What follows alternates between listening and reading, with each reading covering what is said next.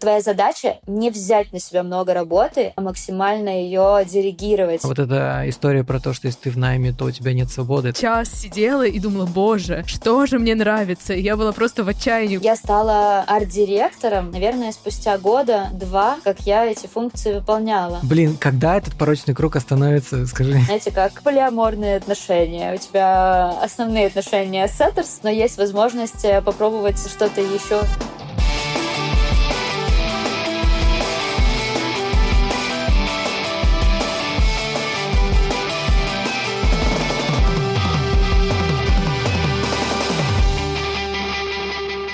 Всем привет, это подкаст «Совет директоров». Меня зовут Саша, со мной здесь Таня, и сегодня нет Наташи, но зато у нас сегодня гость, но об этом попозже. Каждую неделю мы говорим своим командам о том, что у нас очень важный совет директоров. Но на самом деле мы собираемся здесь, в нашем подкасте, чтобы шутить шутки, рассказывать сплетни и делиться друг другом забавными историями из бизнеса и не только. Всем привет, меня зовут Таня Пантелеева, я соосновательница агентства Doing Great. Мы занимаемся коммуникациями для разных проектов, придумываем спецпроекты, выпускаем музыку на своем небольшом лейбле, придумываем мероприятия и разное другое. Мой голос вы уже слышали, меня зовут Саша Младинов, и я основатель подкаст-студии Богема. Мы делаем подкасты для крупных брендов, бизнесов, экспертов, блогеров и вообще для всех, кому это надо. Приходите, сделаем классный подкаст подкаст. И этот подкаст мы тоже сделали в нашей студии, за что я благодарен своей команде. Спасибо большое. А я думаю, скажешь и самому себе.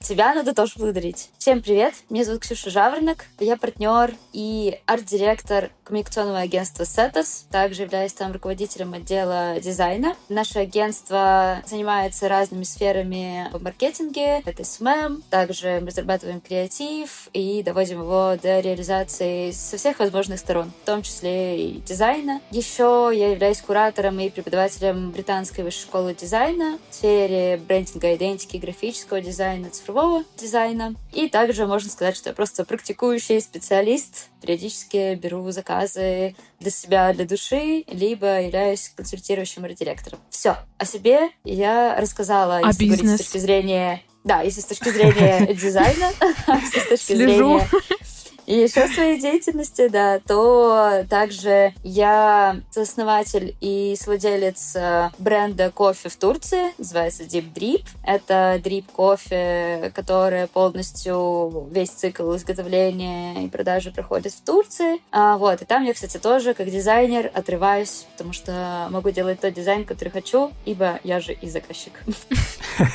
Очень удобно. Приятно. Да, давайте я скромно напомню вам, наши слушатели, о том, что у нас за новый сезон. В этом сезоне мы хотим напомнить всем, что не одними предпринимателями мир един, а в целом как бы вы можете найти свой путь реализации, свой путь становления, и мы зовем очень классных людей, которые рассказывают свой путь того, как они, возможно, в найме, возможно, в бизнесе, а возможно, они просто независимые эксперты, им вообще тоже ок. Каждая история, она сама по себе ценна и классная. Надеюсь, что эти истории помогут вам пройти свой незабываемый путь. Напоминаем, что, кстати, у нас выходят небольшие small talk и в начале выпуска, и там как раз мы говорили про кофе. Вы узнаете отношение Ксюши к кофе. Переходите.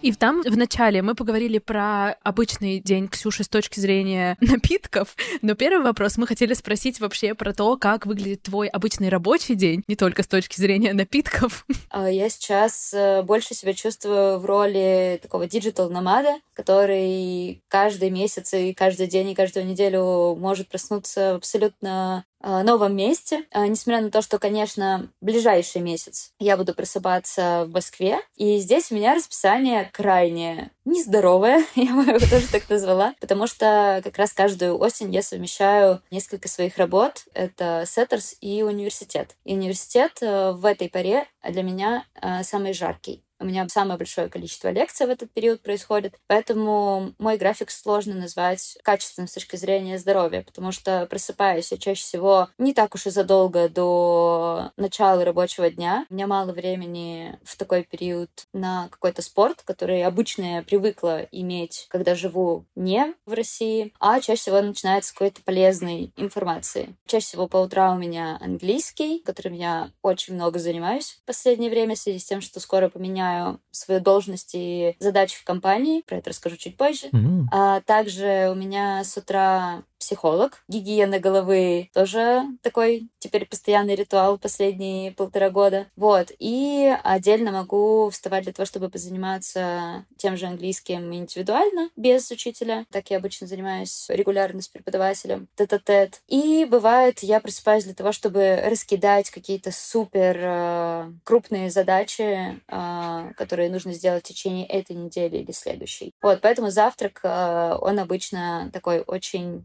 скомканный. Мне кажется, ты уже столько всего назвала, и сложно представить, что это только типа утро. Ну, знаешь, К сожалению, я не делаю все это одновременно. Это просто э, в течение недели. То есть, например, по а, вторникам. разные бывают утра, Да. все, я понял. А то я подумал, что действительно у тебя каждый день типа такой, я такой, Магия утра. Когда прочитала эту книжку про подъем в 5 утра и три дня, реально магия утра. А, строение дня дальше. Безусловно, очень много сил занимает основная работа это сеттерс, так как сейчас еще и предновогодняя суета. Плюс, скажу я вам, на рынке агентств сейчас все неспокойно, и это крайне тяжелый период э, для агентств и особенно для руководителей. Поэтому рабочий день состоит просто из, э, наверное, около 4-5 часов это различные созвоны, а остальное время это очень быстрые ответы на миллион вопросов, и здорово, если я успеваю пообедать в этот период. Мгм. Но честно скажу, что это просто огромный 8, иногда 9-часовой рабочий день практически без перерывов. Это как раз вот в этот период. И главная задача — это как только заканчивается обычный рабочий день, доехать до университета, потому что в университете я преподаю с 7 до 10 много раз в неделю. Вот. И это тоже длится. И в этом периоде есть э, всего 15 минут перерыва между занятиями. И после чего обычно мы на полчаса где-то остаемся со студентами просто на small talk, немножко поговорить, обсудить проекты. И главная задача быстренько добраться домой, чтобы лечь спать и завтра смочь встать. В общем, осень для меня это такой очень тяжелый период, когда я работаю, я бы сказала, на износ. Но зато, если бы меня спросили мое расписание на год, я бы сказала, что зато январь — это серфинг, чил, расслабон, по утрам обязательно спорт, самый лучший и самый здоровый завтрак на свете. И просто к осени чудесный, замечательный, расслабляющий январь потихонечку такими волнами скатывается снова к осени, к суперхарду. Поэтому расписание у меня не вдохновляющее. Оно скорее не повторяйте, это опасно для вашего здоровья. Слушай, ну получается, что у тебя реально сейчас вот очень такой загруженный график, и это то, какая ты сейчас, условно, допустим, да, на эту осень, как ты говоришь. Давай попробуем вернуться немножко в прошлое, отмотать это все от того, как Да. все началось, и говорим, проговорим немножко про Setters. Все-таки эта компания занимает большую часть в твоей жизни, мне кажется. И вот когда ты устроилась в Setters, какая была твоя роль в компании, и вот э, как ты можешь ее сравнить с тем, что сейчас уже? На самом деле, там я рассказывала в нескольких интервью о том, что действительно приходила в Сеттерс я, рассчитывая на то, что буду работать э, там недолго, из-за того, что я, в принципе, не хотела работать в найме, мне скорее хотелось быть на фрилансе или делать свою студию. Вот, поэтому, да, я пришла обычным дизайнером, который должен был заниматься дизайном для SMM, причем как второй дизайнер, потому что в компании в тот момент был дизайнер. И моя роль сейчас... Короче, я перебрала, наверное, ролей 10 за это время. Ого. И, наверное, даже поговорила бы скорее даже о том, что теперь меня ждет. То есть сейчас я навожу порядки в той области, которая, за которую отвечала раньше. Как раз то, что касалось э,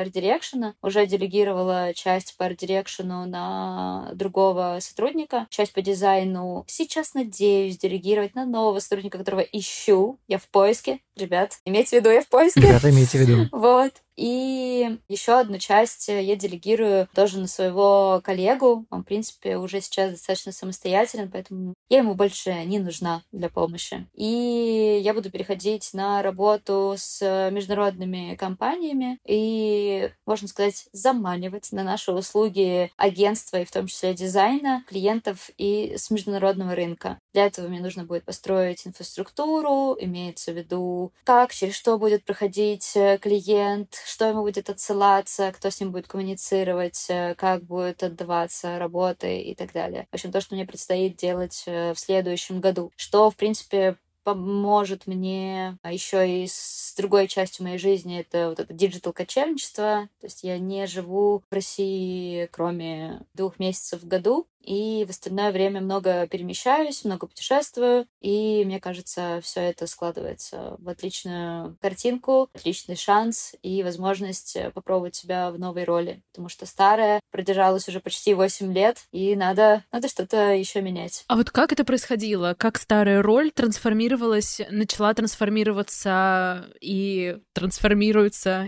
и будет трансформироваться дальше? А, скажу честно, к вам, а, ну, наверное, ко мне приходили с э, просьбой трансформировать как-то вот так, как видят э, за все время в агентстве раза полтора, даже два не могу сказать. Все остальное время это только инициатива. Ну, твоя. Да, да, да, да. И скажу вам, что если вы хотите построить нормальный карьерный трек, вы его должны себе достаточно четко представлять и видеть то место, в котором вы находитесь, соответствует ли этой, ну, дает ли эту возможность или нет. Потому что нет людей, которые вам просто безвозмездно скажут, я хочу, чтобы ты вырос, стал классным, зарабатывал много денег и при этом э, делал то, что только тебе нравится. Что-то, как минимум, из того, что сейчас озвучила, то, что выпадет. Таких историй не бывает. Потому что любой работодатель всегда будет э, стараться находиться так скажем, взять больше, дать э, столько, столько возможно, а не максимум, сколько хочет сотрудник. Здорово, если желания и возможности совпадают, но это происходит далеко не всегда, потому что каждый бизнес нацелен в первую очередь на прибыль. Ну, да, логично. На самом деле, все, что ты, ну, то, что ты называешь, мы со временем у нас тут внутри подкаста обозначили как все-таки предпринимательский подход, вот так, типа, нагло э, да. забрали, забрали себе это как предприниматели. Но мы действительно по ходу изучения вообще разных историй в этом сезоне поняли, что не такая уж и большая разница между просто предпринимателями и людьми, которые в найме, но также используют этот же подход, потому что а, вот эта история про то, что если ты в найме, то у тебя нет свободы, это тоже как будто неправда, если ты в хорошей большой компании, да. у тебя есть она прекрасна. Но я просто хотел спросить тебя, что получается ты этот предпринимательский подход, видимо, ну, как бы всегда использовал, потому что мы пока изучали тебя под, под микроскопом. Ладно, пока мы изучали о тебе какие-то, ну, вообще, какую-то информацию, пока мы изучали о тебе, нашли, вот э, наш прекрасный продюсер Соня нашла о том, что ты еще в университете. Когда делала проекты, ты всегда находила реальных заказчиков к этим проектам. Это было такое? Да, да, такое было. Это было связано и с тем, что задания в университете часто звучали слишком абстрактно, и мне трудно было это как-то вообразить, потому что я бы не сказала, что я изначально там супер подходила на роль дизайнера. То есть меня скорее сподвигло то, что мне нравилось рисовать. И поэтому я не совсем понимала вообще, куда я пришла и чем я хочу заниматься. Только реальные заказы приземляли то, что говорили преподаватели для меня на какое-то конкретное действительно задание, которое нужно сделать. Во-вторых, ну, так скажем, период был такой, который, который хотелось что-то еще пытаться заработать. И, конечно, это были абсолютные копейки. Там заказ э, на афишу за 2000 рублей и что-то в этом духе. Или логотип за 7 тысяч рублей рублей или этикетка для воды за 8, но, тем не менее, это все помогало понимать, как коммуницировать с людьми, понимать, почему я ошибаюсь, потому что ошибалась я очень много раз, и до сих пор где-то ошибаюсь. Но только через ошибки ты можешь э, понять, э, а как делать правильно, или хотя бы стремиться к этому, потому что порой делать правильно — это сложно. Поэтому, да, наверное, предпринимательство какой-то степени было всегда, просто долгое время очень интуитивным, э, нелепым и с кучей ошибок. Сейчас просто получше. Но мне кажется, что это все равно, вот именно то, что ты рассказываешь, как будто ты все равно внутри очень четко понимала, что ты хочешь, и там, да, фиша за тысячу рублей, за две тысячи рублей, но при этом ты понимала, зачем тебе это нужно. И мне кажется, что это такое классное качество, которое как-то сильно помогает. И видно таких людей, мне кажется, в коммуникации, там, когда мы заказываем у кого-то на фрилансе что-то, то вот видно этих людей, которые понимают, почему и что, и зачем они это делают, и вот это какое-то классное качество, которое вот я слышу, то, что ты говоришь говоришь. Да, мне кажется, это вообще связано с тем, что я просто для себя недавно это открыла. Мне кажется, мне всегда были какие-то цели. Возможно, иногда дурацкие, детские или какие-то достаточно абстрактные, но все равно цели были. То есть я помню, как была первая там моя практика в Финляндии. Я помню четко, что моя главная цель была, помимо самой практики и выполнения задачи, это заработать для того, чтобы поехать посерфить. Мне хотелось посерфить. Вот просто первая мечта. И я посерфила, мне понравилось, все классно. И моей целью было работать так, чтобы иметь возможность ездить серфить. Потому что мне супер зашло. Все. И это было долгое время определенным двигателем, который помогал принимать решения. Сейчас э, я уже вообще достаточно четко формулирую свои цели, раскладываю их на небольшие задачи и стараюсь э, не отвлекаться на что-то, что не вписывается в эти цели. Но при этом не так давно поняла, что так живут не все люди. Я думала, что так живут все. И знаю людей, которые вообще... У них нет целей. Они просто нет цели, нет наслаждаются. Плана. Нет целей, нет плана, и они принимают решение вот в сегодняшнем дне, исходя из того, что куда их там повело. Ну, не, не, я не буду их судить, э, каждый живет как хочет, у всех э, своя формула счастья, вообще счастье в разных вещах, но мне иногда становится трудновато дышать, когда я слышу, когда человек говорит, что у него вообще нет ни целей, ни планов.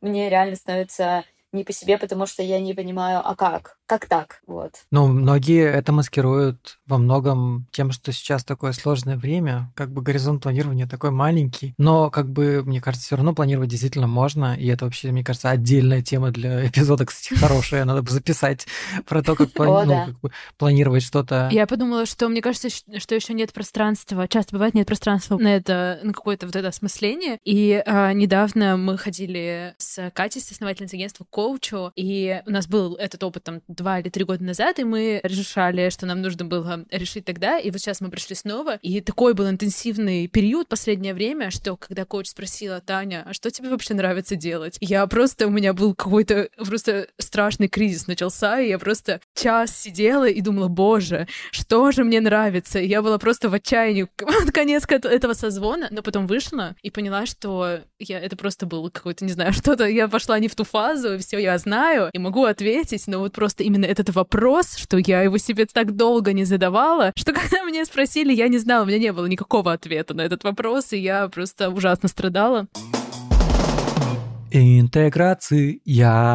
Итак, в нашей новой рубрике мы рассуждаем, что для нас значит быть классным руководителем вместе с партнером этого эпизода Альфа-банком. Когда я сам задумался об этом вопросе, я понял, что для меня в работодателе всегда было важно, чтобы он мог поддержать теплую рабочую атмосферу в команде, где приятно работать. Если честно, я даже не представляю, каково это работать в командах, когда люди строят реальные козни и постоянно конфликтуют на рабочем месте. И поэтому, когда я открыл свой бизнес и сам стал работодателем, я стал звать своих знакомых к нам в студию, потому что я знал, что у меня есть классные знакомые, реальные классные специалисты, и с ними можно построить сильную и веселую, что немаловажно, команду. Так, например, у нас в студии появился наш режиссер монтажа Андрей. Андрей, ты сейчас это слушаешь. Мы познакомились просто в подкаст-тусовке, когда у меня еще не было никакого бизнеса, а когда у меня появилась богема, я предложил Андрею работу, и вот до сих пор наши подкасты звучат так круто именно благодаря благодаря ему. Если вы хотите порекомендовать своих друзей на работу, вы можете на этом даже заработать. Альфа-банк платит до 30 тысяч рублей за каждую рекомендацию классного специалиста. Зарабатывать на своем социальном капитале можно за три простых шага. Первый – зарегистрироваться в реферальной программе по ссылке в описании этого эпизода. Кстати, чтобы участвовать в этой программе, не обязательно быть сотрудником или клиентом банка. Второе Альфа-банк ищет сотрудников в разных направлениях. Колл-центры, продажи, премиум-сегмент, доставка карт. В общем, работы много, поэтому изучите направление и скиньте вакансию другу, который подходит под требования. Как только приведенный вами друг начнет работать, вы получаете деньги. Дзин-дзин. Я думаю, вас потом еще вспомнят очень добрым словом, потому что ваш друг получит работу в крутом офисе не только с переговорками, кухней и комнатами отдыха, но и со всеми возможностями для развития карьеры. А для тех, кому не подходит офис, в Альфа-банке есть очень много вакансий на удаленке. Так что вспоминайте своих талантливых друзей, скидывайте им вакансии и приумножайте свой капитал по ссылке в описании этого эпизода. Хочу все-таки вернуться к моменту, а, как ты стала партнером, и как вот это было вот в реальном мире. Мне кажется, что просто это какой-то такой классный кейс, и я тоже читала, что ты сама пришла с этим предложением, и ты вот тоже говорила, что это все результат того, что ты инициировала какие-то разговоры, предлагала и все такое, но мне кажется, что вот хочется услышать, как пошаговый пункт, если вот ты работаешь в агентстве и хочешь предложить что-то такое, от чего самой как будто тебе тоже было страшно. Да, действительно, я пришла сама. Единственное, что, да, объявили обо всем этом, э, вы видели статьи летом, хотя на самом деле процесс был очень долгим, он длился, получается, два с половиной года. Да, и на самом деле разговор этот был э, а, ну вот сейчас уже, получается, три почти года прошло с того момента. Я как раз находилась э, на развилке, в том плане, что, скажу честно, Сеттерс классное место, но конкретно в моем случае из-за того, что я приходила с инициативой, но при этом у меня была куча непроработанных э, штук э, с точки зрения психологии, из-за чего я делала наперед, но при этом всегда стеснялась что-то за это как бы спрашивать точно так же в этот же период. То есть мне нужно было заслужить, ну, как бы сначала сделать, потом заслужить. Это, но это был мой косяк вообще никак не со стороны никого больше в Сеттерс. Я очень сильно волновалась, хотя, ну, психологически, если честно себя было в тот момент спросить, я понимала, что ну, я, я считаю, что это правильно, это честно, и в этом вообще нет ничего плохого, но все равно очень сильно волновалась. И у меня были определенные сложности в связи с тем, что должности, которые я получала, они догоняли меня очень поздно. Ну, в том плане, что там я стала арт-директором, наверное, спустя года два, как я эти функции выполняла. И когда меня назначили арт-директором, на самом деле в этот момент я практически перестала выполнять эти функции, а стала руководителем арт-директоров. Но эту позицию официально мне дали еще спустя два года, когда уже даже казалось, что, наверное, наверное, это даже, возможно, не самая лучшая идея, и можно это уже на кого-то делегировать. Вот поэтому у меня такое ощущение, что в должности запаздывали. А почему так произошло? В плане того, что, типа, компания развивалась чуть медленнее, чем ты развивалась внутри компании или как? А, потому что все было в формате, что какая-то штука требует развития или немножко подгорает, или она уже требует трансформации. Я рефлекторно эту трансформацию закрываю, но с точки зрения обсуждения и того, что это так называется, и нужна такая должность и так далее, я сама не приходила, ко мне тоже не приходили, потому что я же сама эту всю кашу заварила, как и откуда они не могут знать. Вот, плюс еще были там определенные стереотипы, то есть, например, когда я уже выполняла функции арт-директора, у нас в агентстве уже был один арт-директор, и когда я приходила уже с запросом о том, что давайте мне такую должность дадим, а никто не понимал, а как так сделать, ведь уже есть арт-директор в компании. Ну, как mm. бы, хотя это нормально, когда их много. Но в тот момент я не то чтобы... Мне было как-то неловко, а ребята не шарили, назовем это так, как мне кажется. Все строилось строилось на ходу, более-менее. Да, все, все очень быстро строилось, на, на лету вообще, на бегу. Очень быстро трансформировались, трансформируются сейчас. Поэтому я думаю, что у меня был какой-то момент кризис того, что, блин, кажется, мне требуется какая-то должность, потому что я уже эти функции выполняю, а ее нет, не понимаю, что делать. Плюс в тот же период э, начали формироваться еще отдельные какие-то подразделения. Некоторые бизнесы сеттеры стали формироваться в отдельные единицы, и, получается, команды, которые я собирала своими руками, потом и кровью, стали отделяться в эти отделяющиеся бизнесы, и я стала чувствовать, как ну, вот то, что я воспринимаю себя предпринимателем, предпринимателем, ну, как бы, который в Setters что-то делает. Но по факту эти текущие события показывают, что я он не есть. И это вообще, конечно, если читать книжки про предпринимательство, это чудесный результат. Вообще, это классно, когда сотрудники чувствуют себя ответственными за бизнес. Но я в какой-то момент поняла, что но в реальности, к сожалению, я не предприниматель Setters. У меня был выбор уже тогда поговорить, когда с ребятами, если бы они мне отказали, я думаю, что, скорее всего, я бы ушла делать свое. Но они сразу практически согласились. Единственное, что, наверное, меня... Ну, от чего мне было морально тяжело, что это длилось очень долго. А что, какой это был процесс? Что происходило? Просто переговоры? Сначала переговоры ребят между собой, потом переговоры ребят со мной, плюс параллельно Setters несется как, не знаю, экспресс, у вас куча задач, параллельно еще обсуждать какую-то, ну, для кого-то, возможно, номинальную штуку, а для кого-то, может быть, нет. Ну, как бы, как будто бы все жертвовали этим временем, ну, как бы ради работы, и я тоже в том числе, то есть я не ходила там, никого не пинала. Ну, казалось, что нужно остановиться и разобраться, а все шло, шло, шло, шло. шло. Невозможно шло, шло, остановить шло, экспресс, да. который несется. Да, да, остановочек не было. Да. Да, поэтому там же как раз были и пандемии, и другие катаклизмы, угу. и в этот период вообще казалось, что не, не до этого. Поэтому очень многие факторы, к сожалению, повлияли на то, что это действительно затянулось. И, с одной стороны, растянуло удовольствие от этого, потому что я сначала свыклась, а сама с собой отпраздновала, но мне особо нельзя было никому рассказывать. Потом прошло время, ты рассказала там определенной группе людей, они за тебя порадовались, ну, когда уже можно было озвучивать. А потом еще это вышло все в свет тоже спустя время, даже после подписания реального. Тебя еще попраздновали люди. Поэтому такой, знаете, как будто очень долгий день рождения длиною в, два года. почти три года. Да, два с половиной года. Через два с половиной года тебя поздравляю, такая, да, спасибо, да, да, да. Ну, ну, кстати, да, были случаи, когда, ну, типа, ты вроде радуешься, а вроде как-то уже... Пройденный этап как будто. Да, да, да. Блин, так ты понимаешь, что получается, что опять, как бы, по идее, назначение тебя опять догнало через два с половиной года, хотя ты уже да. как бы...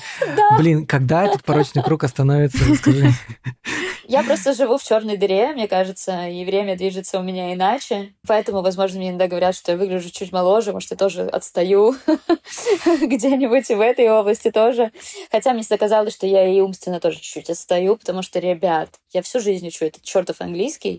все равно не выучила до того уровня, который мне нужен. Хотя, возможно, мои запросы тоже растут. Вот, я тоже так думаю. Вообще, так как у нас все-таки подкаст про предпринимательство, я обязан задать вопрос. Ну, наверное, логично для многих людей. Знаешь, есть еще история про то, что там каждые три года надо менять место работы, расти, все такое. В какой-то момент, в какой-то потусторонней вселенной ты, наверное, просто уже ушла и создала свою студию. У тебя вообще были такие мысли? Ну, вот до ну, ты говоришь, что да, окей, если бы тебе ребята отказали, ты бы, скорее всего, ушла. Но до этого вообще в целом, почему у тебя мысль такая не посещала или, может быть, посещала? Потому что у тебя уже по-любому уже было конечно. понимание всех процессов, понимание, кто есть на рынке, понимание, как все работает.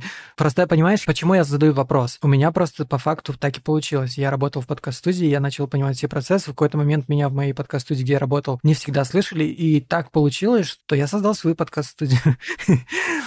Вот. Вот я по факту тот, который не сбылось у тебя.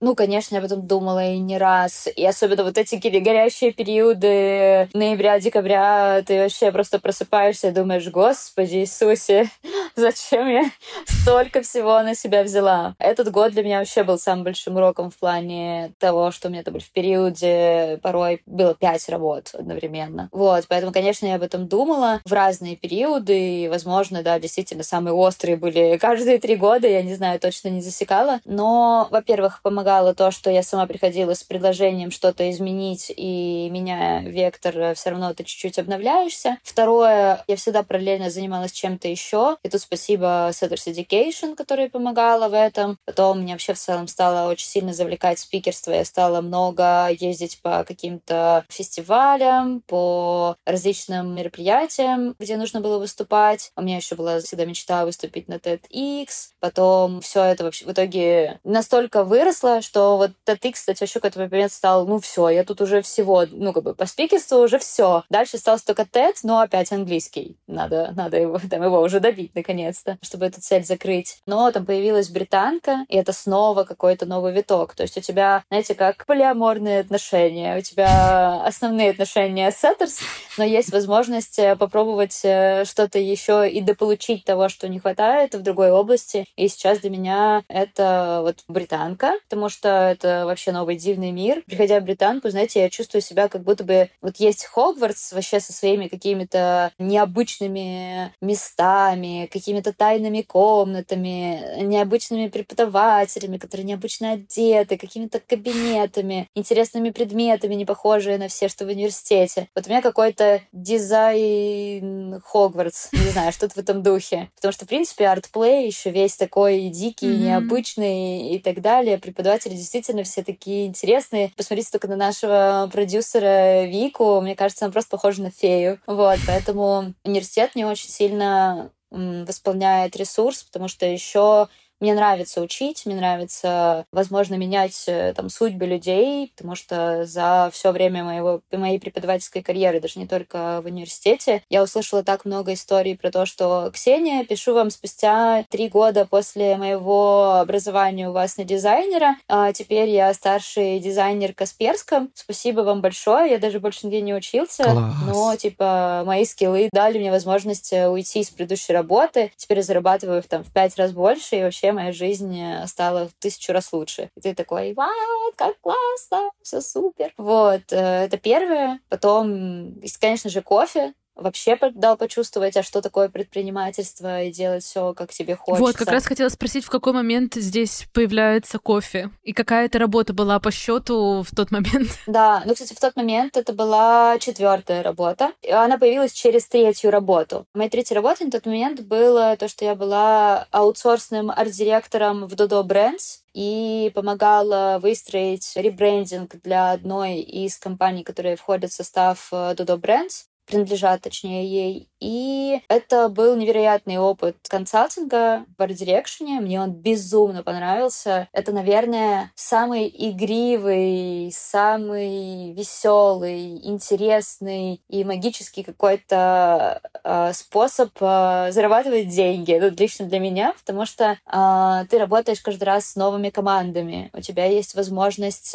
превращать процессы в игру. У тебя регламентированный тайминг. Твоя задача не взять на себя много работы, а максимально ее делегировать. Это очень интересно, как это довести до какого-то прям автоматизма. И мне так это понравилось, что я в этот момент решила, что я буду с удовольствием, если ко мне будут приходить на удаленный вот такой вот art direction, на консалтинг art direction разные компании, на редизайн, ребрендинг, э, на рестайлинг. Я буду брать любой из этих проектов. Если он будет крупный, то классно, это просто будет заложено в cost. А если вдруг это будет какой-то маленький бренд, я буду брать оплату в нескольких форматах. Это может быть либо полностью оплата деньгами, но тогда это уже быть хороший кост. Либо, если маленький бренд, у них немного денег, я могу взять часть деньгами, а часть процентом, то есть э, стать совладельцем э, бизнеса. То есть ко мне может прийти какой-нибудь, э, не знаю, салон, салон для кудрявых, ну там, допустим, и сказать о том, что Был у нас, нас один на... Да, у нас есть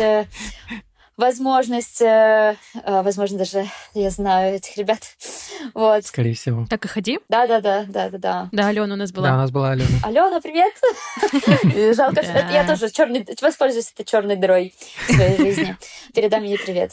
И, в общем, э, возможно, ко мне может прийти какой-нибудь салон для кудрявых и сказать о том, что Ксюша, нам нужно сделать редизайн, но у нас там бюджет вот такой-то. Я скажу, супер, давайте бюджет вот такой-то. И вот несколько процентов я буду, войду в ООО, как бы, вашей компании. И там в случае дивидендов это будут дивиденды, в случае минуса точно так же поучаствую, как бы, и в минусах э, тоже. Ого. Да, ну то есть, грубо говоря, это просто такое, как бы, либо серийное предпринимательство, а, либо, если не участвовать в минусах, то тогда это как акционерное, Мгм. если это возможно в рамках э, такой компании. Правильно я понимаю, получается, вот э, в Drip Coffee ты не единственный владелец, получается. Да, я не единственная, нас трое. Хотя очень рассчитываем на то, что в следующем году у нас тоже будет э, больше людей. Это связано с тем, что бизнес э, развивается, и Это на него хорошо. уже, да, на него уже большие планы э, построены. Поэтому надеюсь, что нас станет больше в связи с тем, что сам э, бизнес станет больше. А можешь рассказать немножко вот как раз про свои ощущения от того, что,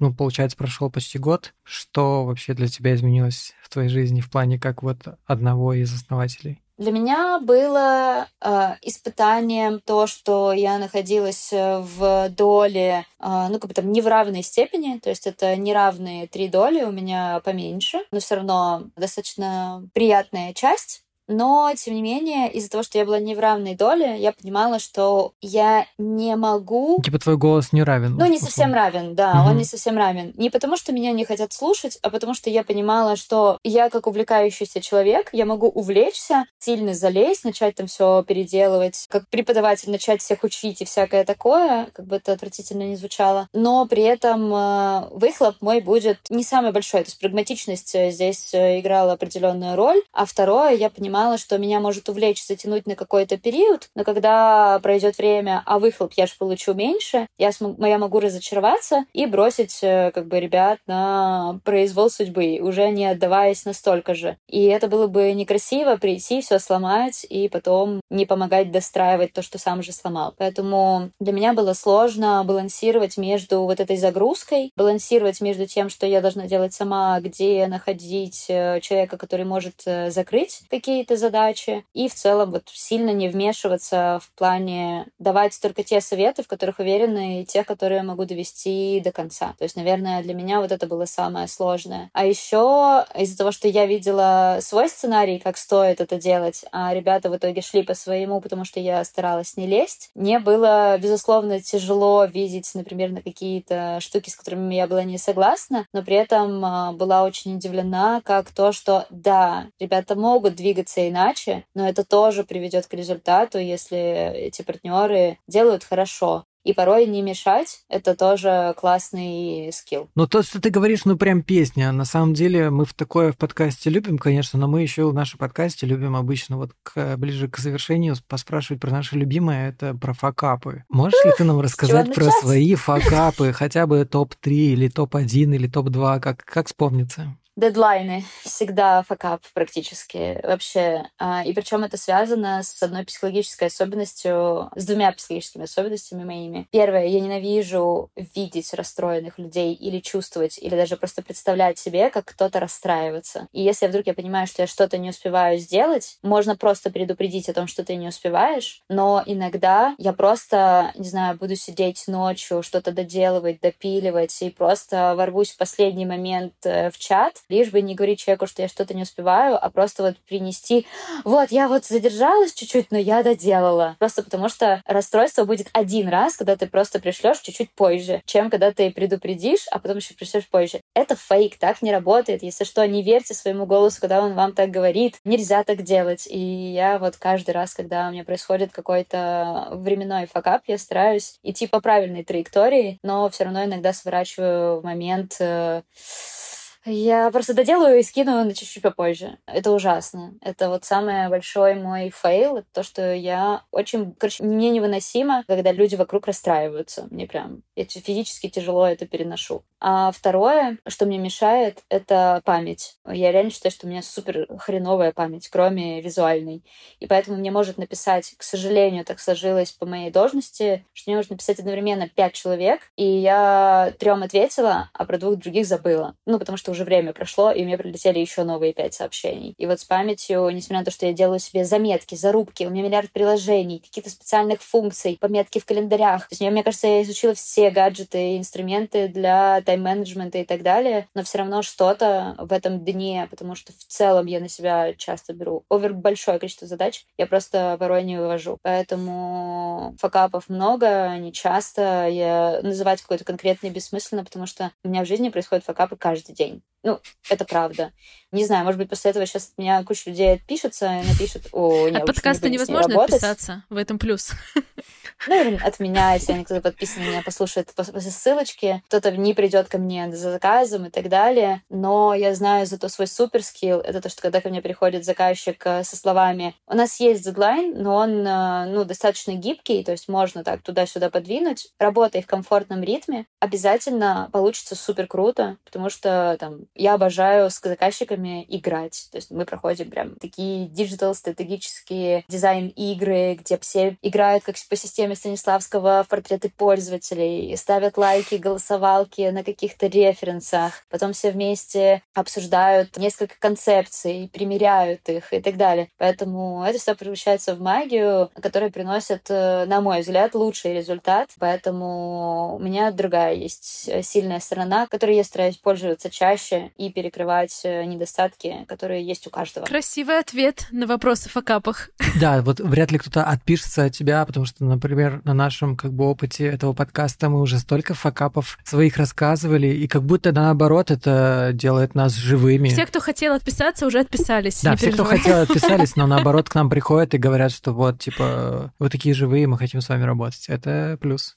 Мгм. Мы так считаем. Так, последний финальный вопрос. Это новенькое. Я его теперь буду задавать. Так.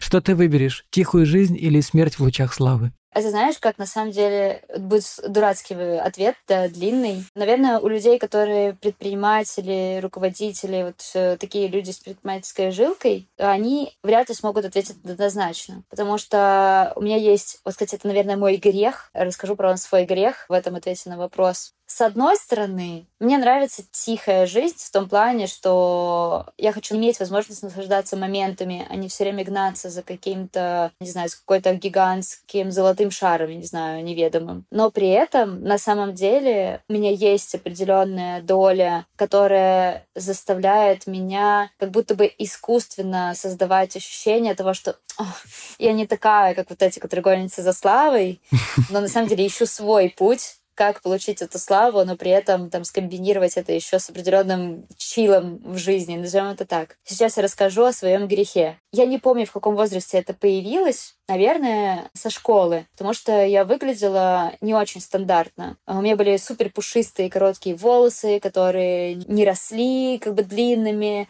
у меня были широкие скулы, маленькие глаза. Ну, короче, нельзя было назвать меня, ну, я, по крайней мере, не, точно не, считала, не ощущала себя красоткой. Вот, или как минимум типичной какой-нибудь девочкой, в которую, там, не знаю, влюбляются в школе. И также было в старших классах и университетах, то есть мне казалось, что, ну, я такая, на любителя, это так. И мне все время говорили о том, что, блин, Ксюш, вот тебе бы накраситься, каблучки надеть, вот это, вот это. Периодически я это делала. Понимала, что, блин, на свете так много красивых людей, красивых девчонок, что пытаться догнаться за титулом там самый красивый, привлекательный, еще какой-то, ну, типа, это тупо, ты никогда не будешь лучшей, ну, в какой-то одной...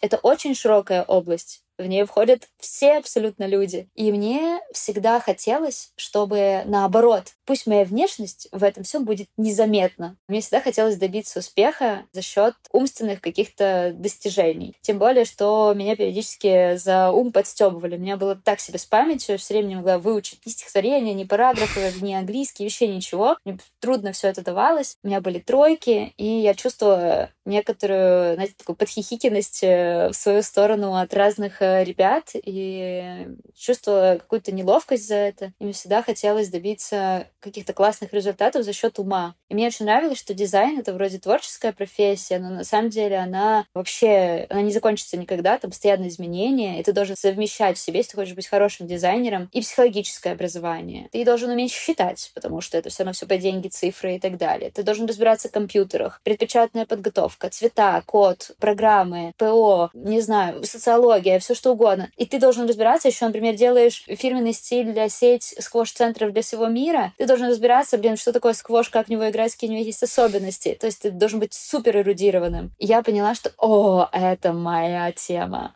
Я хочу добиться успеха за счет, ну, типа, своего мозга. Это прям вот цель. И я кайфую, когда, ну, как бы у меня что-то получается именно через сложные вещи. Поэтому, когда говорить про тихий, вот этот результат, тихая жизнь или лучи славы, вот добиться успеха в какой-то своей нише узкой, как бы, где требуются умственные, скажем, затраты, это такое ощущение, как будто бы добиваешься определенных лучей славы, но при этом а, ты остаешься в какой-то определенной тишине, потому что тебя видят только какой-то одной такой закрытой, не для всех доступной стороны. Вот, так что мой ответ очень долгий, длинный, но мне кажется, он хорошо описывает меня, и, возможно, этот путь вам тоже подойдет, потому что в наше время очень тяжело находиться вокруг миллиона красивых, успешных, классных э, людей, и очень тяжело поверить в то, что можно добиться успеха, именно в том, что тебе нравится, и этого достаточно. Красиво.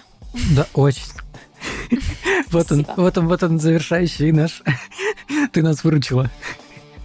Спасибо, спасибо большое. Спасибо тебе большое, что ты пришла к нам. На самом деле рад знакомству, потому что в целом так Я или тоже. иначе как бы всегда слышал, и мы следим за успехами и Сеттерс, и отдельных ребят оттуда. А, ну, традиционно хотим сказать всем нашим слушателям спасибо, что послушали этот выпуск. Ставьте нам лайки, подписывайтесь на Ксюшу, ходите к ней в ее заведение. А, что еще? Ну, если вы в Стамбуле, если я не ошибаюсь, все правильно. Да, все ссылки на нее будут в описании. Ставьте нам звездочки эти, и что там ставят еще, сердечки. И спасибо. Всем пока. Да, да. А, не забывайте приходить к нам в телеграм-канал, там еще будет дополнительный разгон, где мы с Ксюшей обсуждали кофе. Спасибо, пока! Спасибо, пока-пока.